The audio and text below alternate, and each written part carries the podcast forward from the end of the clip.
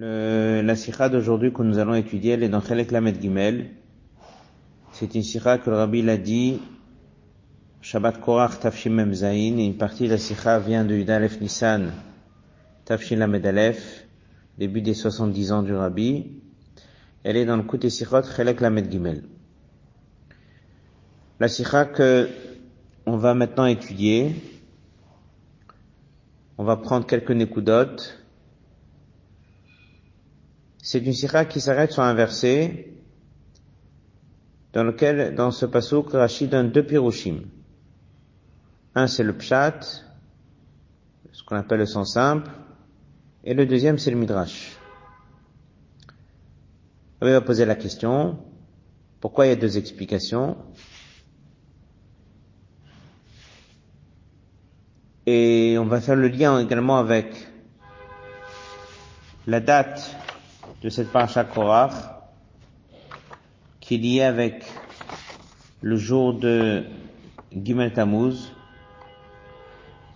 qui était le jour de la libération de prison de Rabbi Yosef Yitzhak, la fête du Bet.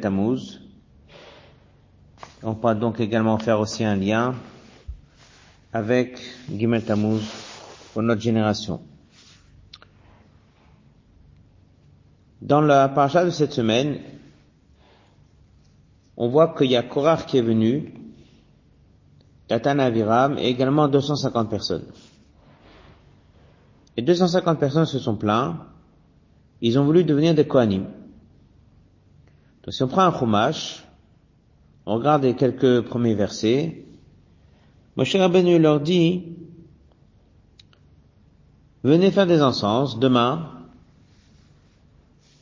Chacun il aura son encensoir, on fera des encens, et on verra si Dieu choisit Aaron ou choisit les 250 personnes. Ensuite, il y a un pasouk, une quinzaine de versets plus tard. La Torah dit, Moshe est très en colère. Et il dit à Dieu, Al tefen el minchatam, je te demande de ne pas te tourner vers leur offrande.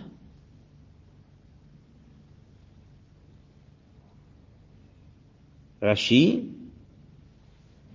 et Pshuto d'après le sens simple,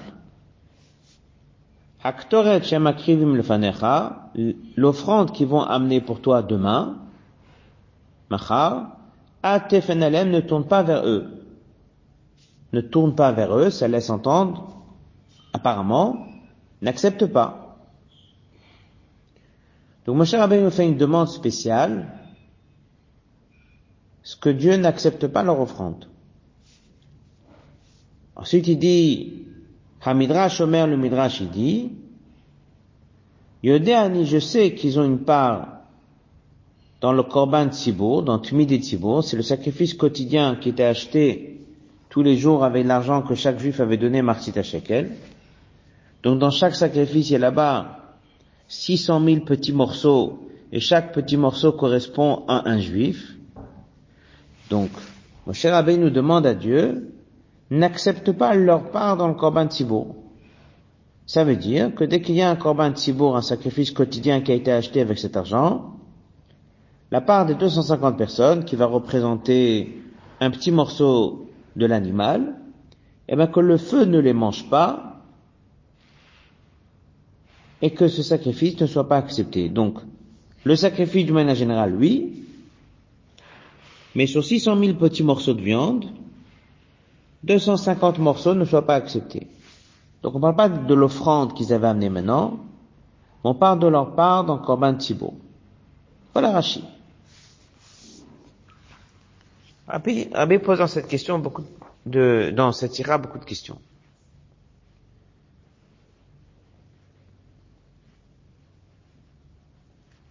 Une des questions qu'il ramène, c'est pourquoi il dit à Tefen Aleem, ne te tourne pas vers eux. C'est pas vers eux qu'il faut se tourner. C'est vers le sacrifice. Donc il aurait dû dire, n'accepte pas les encens. Il dit pas dans le verset, n'accepte pas les encens. Il dit ne te tourne pas vers eux. Ça c'est une première question. Deuxième question. Ça c'est déjà sur le Midrash. C'est quoi le sens qu'ils fassent une demande spéciale de ne pas accepter leur part dans le Korban Sibo? Vu que ils ont remis l'argent dans la caisse communautaire, donc le sacrifice il est acheté par de l'argent de la communauté, donc c'est plus à eux, c'est à la communauté. Donc pourquoi il dit que le sacrifice soit accepté, mais pas leur part à eux? Mais il n'y a plus leur part à eux. Une fois qu'ils ont mis l'argent dans la caisse et on a pris de l'argent de la caisse, on a acheté un sacrifice, tout l'argent qui est dans la caisse, elle change de statut, elle est devenue l'argent de la communauté. Donc ça voudrait dire quoi? Qu'il y aurait une partie de l'animal qui n'était pas mangée par le feu. Une troisième question qu'on peut se poser sur ce verset.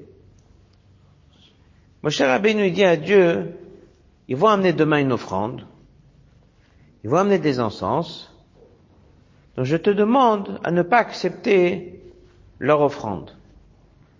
N'accepte pas leur offrande. Ben, c'est normal que Dieu n'acceptera pas. Dieu il a choisi Aaron, il n'a pas choisi les 250 personnes. Et c'est évident que ce test que Moshe dit, c'est faites tous une offrande, amenez, apportez une offrande, et vous allez voir comment Dieu va accepter celui d'Aaron, n'acceptera pas celui de, des 250 personnes.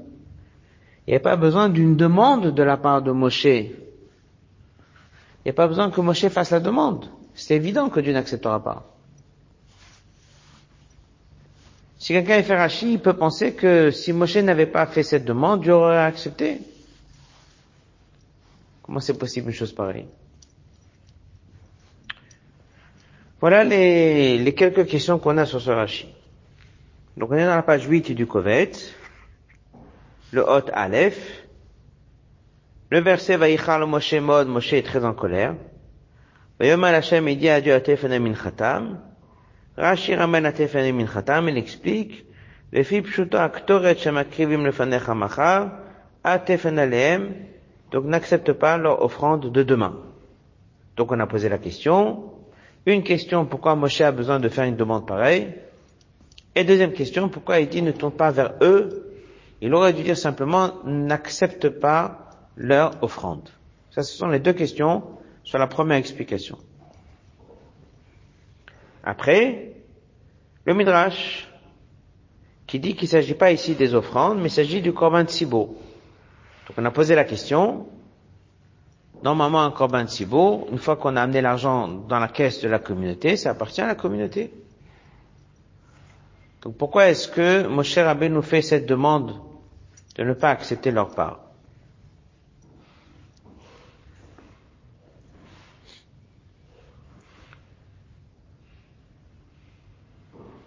Prenez le hot bet. Page 9. Premier passage. On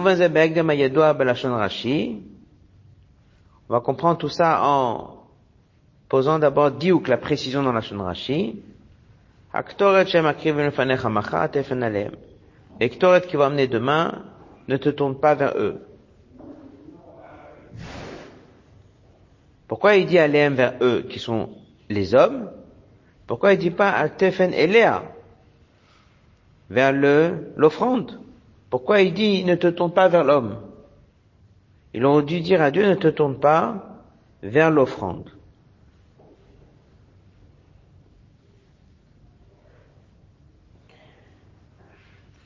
Rabbi explique, il dit qu'en fait, si on prend un chumash et on regarde bien la paracha cette semaine,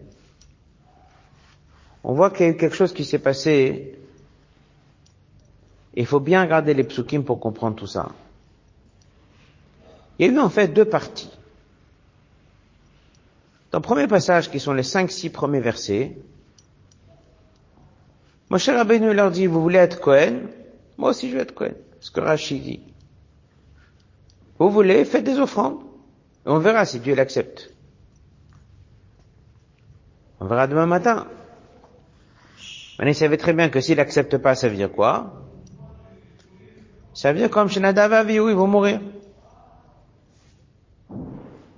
Moshe nous par la suite, le verset 9, 10, 11 de la paracha, il va les voir, il essaie de négocier avec eux, il essaie de les calmer, il essaie de faire en sorte qu'ils n'amènent pas cette offrande, parce qu'ils vont mourir. Et là, d'un coup, il découvre une opposition très forte de Nadav Avihu, et qui disent qu'ils sont pas prêts à aller, ils parlent contre Israël, ça veut dire que, à un moment, il a compris que c'est plus difficile que ce qu'il pensait au départ. Au départ, il pensait que c'était une bonne volonté, c'est juste qu'ils veulent tous devenir Cohen. En deuxième temps, il a compris que non, c'est beaucoup plus compliqué que ça. Alors c'est là où il s'est mis en colère. Et là, il a demandé à Dieu autre chose. Qu'est-ce qu'il a demandé? En fait, en deux mots, il a demandé à Dieu à ce qu'il ne soit pas reconnu comme Nadav et Avihu. Mais expliqué dans Sikha, il dit Nadav et ils ont amené une offrande qu'on leur a pas demandé. Quelqu'un, il fait quelque chose qu'on lui demande pas. Qu'est-ce qui s'est passé? Ils sont morts. Est-ce qu'ils sont des Rechaïm? Non. Est-ce que c'est si négatif que ça? Non plus. Tu fais une offrande qu'on t'a pas demandé, alors des fois, il y a l'iyat l'anshama, l'anshama, elle quitte le corps. Mais l'offrande, en quelque sorte, a été acceptée. Ça a causé un départ de l'anshama, ce qu'on appelle ratso veshuv. Ratso, c'est de monter, s'attacher à Dieu, et shuv, c'est de redescendre sur terre. Il y a des fois des neshamot comme la Davaviou, leur envie de monter et de s'attacher à Dieu est tellement fort qu'ils sont prêts à le faire même s'ils vont quitter le corps. C'est pas la volonté de Dieu, mais c'est pas pour autant un rachat. Mon cher Rabbeinu, au début de la paracha, les dix premiers versets, il considère ces gens-là un peu comme Nadav. Des gens qui veulent devenir Cohen, des gens qui veulent monter de niveau, des gens qui veulent s'élever, des gens qui veulent amener une offrande. Elle a dit, écoutez, venez, on fait des offrandes et vous allez voir demain qu'est-ce qui se passe. Est-ce que Dieu l'a choisi Aaron ou il a choisi tout le monde? C'était une évidence pour lui qu'ils allaient mourir, mais leur départ de ce monde n'était pas si négatif. Lorsqu'il a vu, en deuxième temps, que c'est pas ça, lorsqu'il a vu en deuxième temps qu'ils sont beaucoup plus compliqués que ça, ce sont des gens qui veulent faire des disputes et des histoires, c'est pas juste ils veulent s'élever, ils veulent amener des offrandes qu'on leur a pas demandé. Ils sont pas des nadav avio, ils sont des vrais rechaim. Alors Moshe Rabbeinu lui dit, demande à Dieu, Atefen alehem, ne te tourne même pas vers eux. Ça veut dire que lorsqu'ils vont être punis, ils vont être tués, qu'on fasse pas le rapprochement que ça c'est suite à l'offrande et que ça a un aspect positif comme chez Nadav Aviou et qu'on commence à expliquer qu'ils ont une élévation, ils ont eu Aliyatan Shama, ils ont eu Rato, ils ont eu tout ça. Ce soit pas comme quelque chose de positif et que les gens vont se tromper et penser qu'ici il y avait des gens qui ont quand même voulu faire une offrande qu'on leur a pas demandé, ils ont voulu monter de niveau, etc. Pas du tout. Pour ça que Rachid dit, c'est quoi Al-Tefen Khatam ne tourne pas vers l'offrande? C'est Al-Tefen Alehem, ne te tourne même pas vers eux. Ils auront la punition, ils auront la punition, ils ont été tués. Mais pas comme c'était chez Nadav Avihu. Chez Nadav c'est marqué que dès qu'ils ont amené l'offrande, immédiatement il y a un feu qui est venu prendre leur neshama. Et on explique à Pechassidut qu'ils ont atteint un très haut niveau. Ici, par contre, si vous regardez bien les psukim, dans le 15e, 16e, 17e verset, on voit qu'ils ont amené des offrandes. Et quand est-ce qu'on nous dit qu'ils ont été tués? Une vingtaine de versets plus tard. Quand? Après qu'il y a eu l'épisode de Korach, après que la terre s'est ouverte, après qu'il y a eu la famille de Korach qui a été enterrée, avec Datana Viram, Là, la Torah dit, et les 250 personnes ont été tuées par le feu. Ça veut dire que Moshe Rabbein a voulu que personne puisse se tromper. Et que personne pense qu'il y avait ici quelque chose de bien dans ce qu'ils ont fait. Et que personne pense qu'ici c'est Nadav Avio. Ça n'a rien à voir avec Nadav Avio. Nadav Avio vous a amené une offrande qu'il fallait pas. Là, il est monté, il y avait un aspect positif dedans. Ici, c'est venu d'une simple dispute. Il n'y a rien de positif dedans. Ça, c'est la première explication pourquoi il y a eu la demande de Moshe Rabbeinu. Si on résume, si Moshe Rabbeinu n'avait pas fait cette demande, ils auraient peut-être été tués immédiatement, et les gens auraient pu se tromper et penser qu'ils avaient atteint le niveau de Nadav Avio.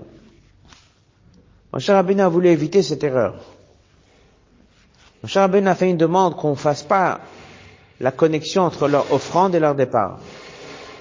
Mais que ça soit clair pour tout le monde que si Dieu décide de les tuer, c'est une punition et c'est pas une élévation comme c'était chez Nadav Avio.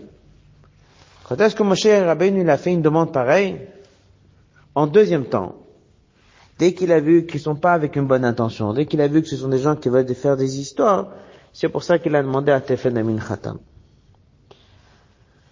Ça nous répond à deux questions.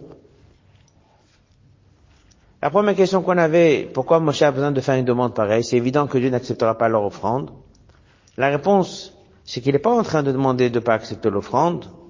Il est en train de demander qu'on ne fasse pas le rapprochement entre le départ du monde de ces 250 personnes et l'offrande qu'ils ont fait. C'est-à-dire que ce ne soit pas immédiatement et que ça soit clair que c'est une punition et que c'est pas une élévation. Maintenant, on a aussi compris pourquoi Rachid a dit le Lachon, Atefen Alehem, ne te tourne pas vers eux. Il n'a pas dit simplement Atefan Amin Khatam. Parce qu'en disant Atefan Alehem, c'est que Dieu veut pas, que Moshe Rabbeinu ne veut pas qu'on fasse le lien entre Dieu et eux. Ça, c'est la première partie de la sikha. En deuxième partie de la sikha,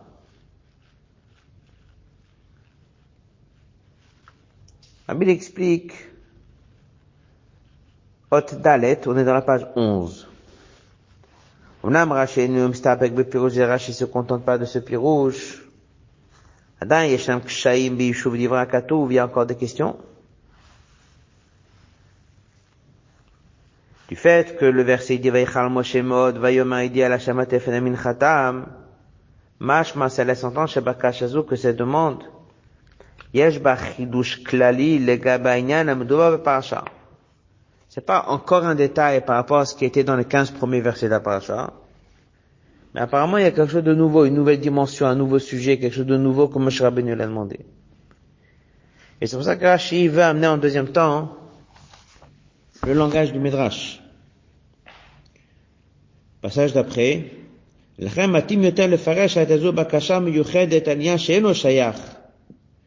quelque chose qui n'avait pas de lien direct avec la machlok et d'Aaron.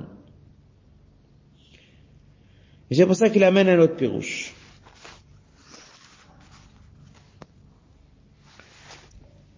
Qu'est-ce qui contient ce pirouche? C'est pas que quelque chose de négatif de ne pas accepter l'offrande, mais il y a dedans aussi un aspect positif. C'est venu nous apprendre que chaque juif, il a une part dans le Corban Tzibo.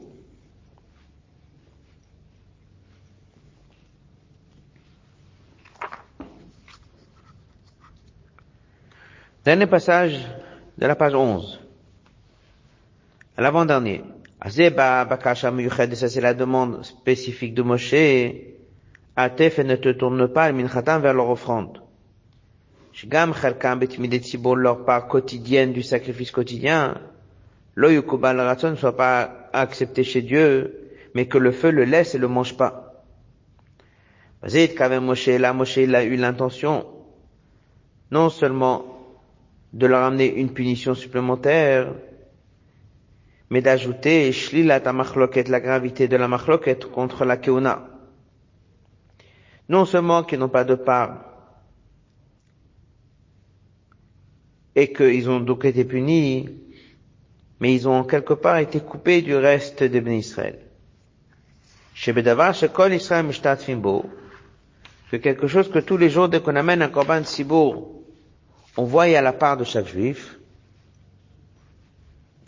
eh bien que là, on leur laisse même pas avoir une part dedans. Ça permet de montrer à combien quelqu'un qui fait une contre Moshe, c'est très grave. La première chose, c'est que Moshe, il a dit, même dans la punition, je veux pas qu'on prenne et qu'on pense qu'il y a eu ici du nada vavio, mais qui sont complètement, c'est une pure punition. Et que même une bonne chose qui est en train de se faire, comme le Corban de Sibour, faut pas qu'ils aient une part dedans, et qu'il n'y ait pas de lien avec le reste des Israël, que chacun comprenne que celui qui engage le machloket contre Moshe, il est à l'écart. Ces deux notions, Moshe a demandé dans ce Rashi, après qu'il a vu qu'ils avaient une mauvaise intention et pas une bonne intention dans leur machloket. Voilà pourquoi Rashi a amené les deux Pirushim. Et ça répond aux trois questions qu'on a posées au début de la Sira. L'autre est, Rabbi s'arrête sur un nouveau sujet, avec quelque chose de merveilleux au niveau de la lacha. Dans le Medrash, c'est marqué, Yodeani shesh le'elu chelek bota mincha. Moshe Rabbeinu dit, moi je sais que ces gens-là, ils ont une part dans cette offrande qu'ils ont amenée. Et Rashi dit, pas bota mincha, mais betmide tzibo dans le korban tzibo. Rashi, il emploie le mot korban tzibo.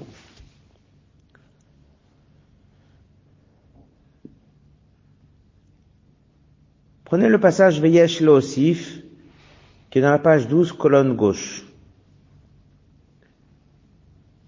Binyanim Mouflaim, il y a des choses merveilleuses de Harem au niveau de l'allusion dans Rashi. Dans le diuk de son lachon, Yesh Lem Chelek Betmide Tzibo, Yesh Lim Tzorem, on trouve une allusion à un mot de Harizal. Gdusha ena zaza mimkoma, une Gdusha ne bouge pas de sa place. Mais comme le dit l'Admoazaken, et il s'avère qu'il s'agit du chapitre 27 du Gat Kodesh, on parle de la d'un sadique. Même après qu'il monte de niveau, il n'a pas quitté l'étape où il était avant. On va dire quelques mots à ce sujet à l'oral. Dès qu'on achète un corban de ce qu'on appelle le sacrifice quotidien le matin et l'après-midi, il était acheté par le Martit à Shekel. 600 000 personnes nous ont amené Martit à Shekel. On a acheté comme un sirop. Chaque pièce, chaque marty de shekel que chacun il amène, c'est d'abord sa pièce et son argent à lui.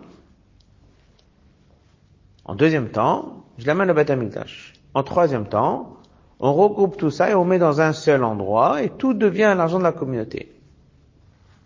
Le moment où tout est devenu l'argent de la communauté, la part de la personne, elle est perdue ou elle existe encore? Ça veut dire, est-ce que ça a encore ici le statut d'un yachid, d'un individuel Ou bien est-ce que maintenant c'est devenu quelque chose de général et de global pour tout le monde? Alors c'est marqué qu'on achète un sacrifice avec l'argent qui appartient au tzibour, à la communauté. Donc il faut d'abord que l'argent redevienne communautaire. Avec l'argent de la communauté, on achète un sacrifice. Comme si vous allez dire une communauté veut construire une synagogue, chacun amène un peu d'argent, tout rentre dans un compte, maintenant c'est de l'argent de l'association, de la communauté, et c'est avec cet argent-là qu'on achète le bâtiment de la synagogue. Maintenant, dès que moi je viens dans le bâtiment et je vois les murs, est-ce que moi j'arrive à voir la part de Rouven? Non. Est-ce que j'arrive à voir la part de Shimon? Non. L'argent a été acheté, c'est l'argent collectif de toute la communauté. D'où est venu cet argent? De Rouven, de Shimon, de Lévi, de Judas. Donc ça voudrait dire que si Rouven avait de l'argent et qu'il a donné la tzedaka et qu'il a élevé cet argent, ça voudrait dire qu'à un moment il perd son existence en mettant son argent dans le cadre communautaire. Lui n'existe plus. Alors dit le Harizal, quelque chose de kadosh, ça va qu'en évoluant. On n'annule rien de ce qu'il y avait avant. Donc si dès qu'il a fait son don, c'était sa pièce à lui, et sur cette pièce à lui, on était en mesure de voir sa part à lui, donc il faudrait que même une fois qu'il a mis cet argent dans la caisse de la communauté, il faudrait que ça reste quand même ancré dans la pièce et dans la caisse, qu'on puisse voir son argent à lui. Alors c'est là où Moshe Rabbeinu vient et dit, moi en tant que tzaddik, moi en tant que Moshe Rabbeinu, moi en tant que Nassi de la génération, j'arrive à voir dans ce sacrifice, même après qu'il a déjà été acheté avec de l'argent de la communauté, j'arrive encore à voir dans ce sacrifice-là la part de Rouben, la part de Shimon, la part de Lévi, la part de Judas. On n'a pas annulé l'existence de chacun. ça, la sainteté n'est pas annulée. Donc s'il y a eu un moment où chaque individuel était quelque chose, même dès que c'est devenu collectif, on n'a pas enlevé le statut de l'individuel. Et ça, c'est la force d'un tzaddik. Prenons la page 13, la colonne de gauche. Api Seder Veteva Advarim. Thibaut Veyachid en général, une communauté et un particulier. Ce sont deux choses inverses, comme dans le Korbanot. Korban Yachid, Korban Thibaut, ce sont Shne Minim Shonim. Passage d'après. Kol tout ça, c'est Seder, si je regarde le Seder des choses. Il y a le Seder de la communauté, le Seder du Yachid. Mais lorsque c'est le Nasi Ador, et lui, il a une autre manière de voir les choses. Lui, c'est le Nasi ou Akol. Pour la il a la force, la de réunir les deux qualités. D'un côté, il arrive encore à voir chacun à titre individuel, et d'un autre côté, il arrive à voir comment est-ce qu'il y a ici un tzibour, une communauté, une collectivité, tout le monde ensemble. Passage d'après.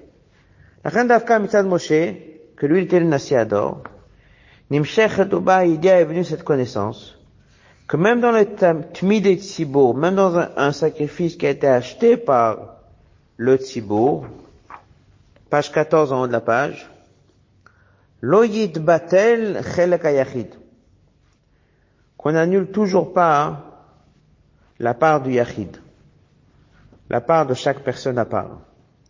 L'argent qu'on a utilisé pour acheter le Korban ils ont encore gardé le lien avec chacun à titre individuel. Ça, c'est la grandeur de Moshe Rabbeinu. Donc même si ça a été traduit dans un aspect négatif en disant il veut pas que leur part à eux soit prise, mais ça montre une grande qualité. Que même qu'ils voyaient le Tibour, ils voyaient comment ça avait été acheté par l'argent de la communauté, ils voyaient encore la part de chaque juif dans ce sacrifice.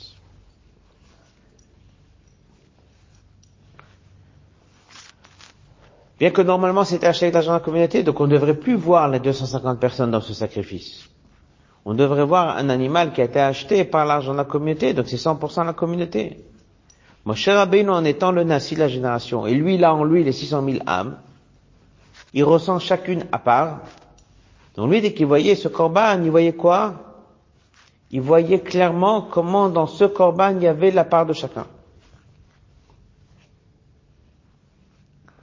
Alors Rabbi fait le lien avec la période de Gimel Tammuz et Yudbet Tammuz, qui est la libération du Rabbi Yosef Yitzhak. Rabbi précédent était le Nassi de la génération. Il était le sixième Rabbi de 1920 à 1950. Pendant ces 30 ans, il était 10 ans en Russie, 10 ans en Pologne, 10 ans aux États-Unis. Il a fait tout ce qu'il pouvait pour sauver le judaïsme et sauver l'éducation juive des enfants que ce soit en Russie, que ce soit en Pologne, que ce soit en Amérique. Rabbi explique la manière de faire les choses. Il y a des fois, Rabbi dit ça dans une autre sira, un scan un homme communautaire. Comment il fait les choses, l'homme communautaire? Ben, il s'occupe des grandes lignes de la communauté. Il fait des grandes activités, des grandes actions, construit des bâtiments, il fait des belles choses. Il utilise le maximum de son temps pour faire les plus grandes choses possibles. Mais lorsqu'il y a un enfant seul ou un, individuel seul, une personne seule, est-ce qu'il va aussi s'occuper de son problème? Il va le déléguer à quelqu'un d'autre pour le faire. Rabbi Yosef Yitzhak, c'était pas comme ça. Dès qu'il était en Russie, il a fait sa de nefesh. Pour qu'il y ait encore une école juive, qu'il y ait encore un mikveh, qu'il y ait encore une synagogue, qu'il y ait encore une yeshiva. Au même moment, il passait aussi du temps avec chaque personne à titre individuel. Et ça, c'est ce qu'on appelle un nasi de la génération, parce que le nasi de la génération, à la fois, il voit la génération tout entière. Il a en lui tous les 600 000 âmes comme un seul corps. Et quand même, il arrive à voir chaque personne à part. et il s'occupe de chacun à part. Voilà la sikha. Si on résume la sikha, on a posé la question pourquoi Moshe fait une demande spéciale de ne pas accepter l'offrande? La réponse, c'est pas qu'il a demandé de pas accepter l'offrande. Il savait que Dieu, il allait pas accepter, il savait que Dieu, il allait punir. Mais il voulait que ça soit clair que c'est une punition. Et qu'il n'y a pas un lien direct, une élévation de l'anshama comme c'était chez Nadav Avihu. Et cette demande, il a fait qu'après qu'il a vu qu'ils étaient des Rechaïm, pas au début dès qu'il pensait encore qu'ils avaient une bonne kavana. Après, il a développé la question de Tmid et Thibaut. Et c'est là on est arrivé dans la question, comment est-ce qu'on voit dans le sacrifice la place de chacun? Normalement, une fois qu'on achète un sacrifice avec l'argent de la communauté, c'est à toute la communauté. On voit plus l'existence de chacun. Réponse.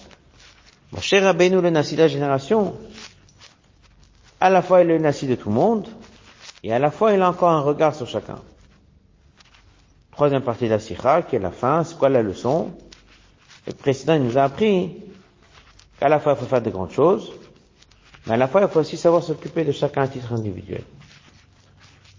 Ça c'est la Sikha qui est sorti aujourd'hui dans le Kovet. C'est évident qu'aujourd'hui on est le lendemain de Gimel Tammuz. C'est évident que si on voit comment le rabbi s'est comporté, eh bien à la fois il a envoyé des shluchim, il a fait un travail sur des grandes actions, et à la fois lui-même, il s'occupait de chaque personne qui rentrait en Yichidut. Il répondait à chacun à sa lettre, à titre d'une manière individuelle. Au dollar, il s'occupait chaque enfant, chaque adulte, chaque personne qui posait une question. En fait, c'est ce message que Rabbi Dan que lui, il a mis en pratique, et c'est ça le message qu'il nous donne à nous. C'est que lorsqu'on vient le lendemain de Gimel Tammuz, chacun prend des bonnes décisions. C'est évident que, à la fois, il faut faire des choses qui sont grandes, et de l'autre côté aussi savoir attacher de l'importance à chaque personne à titre individuel. Ce Shabbat, c'est le Shabbat après Gimel Tammuz. C'est très bien que ce soir on dit le Vayichulu Hashemayim Va'aretz Echol Tzevaam. Vayichulu on traduit fini, Vayichulu on traduit aussi consommer, Vayichulu ça veut dire élever. Tout ce qu'un juif fait en semaine, tout ce qu'il a fait pendant la tefila en semaine, ça monte de niveau le Shabbat. Toutes les mitzvot qu'il a fait montent de niveau. Donc dès que dans la semaine il y a une ilula, il y a une aliyah d'un shama d'un tzaddik, là c'est l'aliyah d'un shama de tous les juifs de la génération, combien il y avait l'élévation pendant les jours de la semaine, le Shabbat d'après, c'est une encore plus grande élévation, on a accès à un très haut niveau. C'est pour ça que quand Tafshinubet et dans les années d'avant, Rabbi a insisté qu'on organise un fabring de Chassidim le jour de mais aussi le Shabbat après l'Aïloula. Donc à Shabbos à tous, et que chacun profitera de ce Shabbat pour mettre en pratique toutes les élévations comme le Rabbi dit, une élévation ne veut pas dire qu'on s'en va, l'élévation veut dire qu'on est encore plus actif, il y a plus de force de pouvoir agir dans ce monde. Une autre chose aussi, c'est le moment de rappeler, Rabbi dit en Tafshinun Aleph, Tafshinun, que c'est Shabbatot, c'est le moment de faire tout ce qu'on peut pour qu'un maximum d'enfants, chacun trouve sa place dans un centre aérien, dans une colonie, et qu'en prenant toutes ces bonnes décisions, avec l'aide de Dieu, on aura l'avenue de Mashiach encore avant Shabbat. Good Shabbos.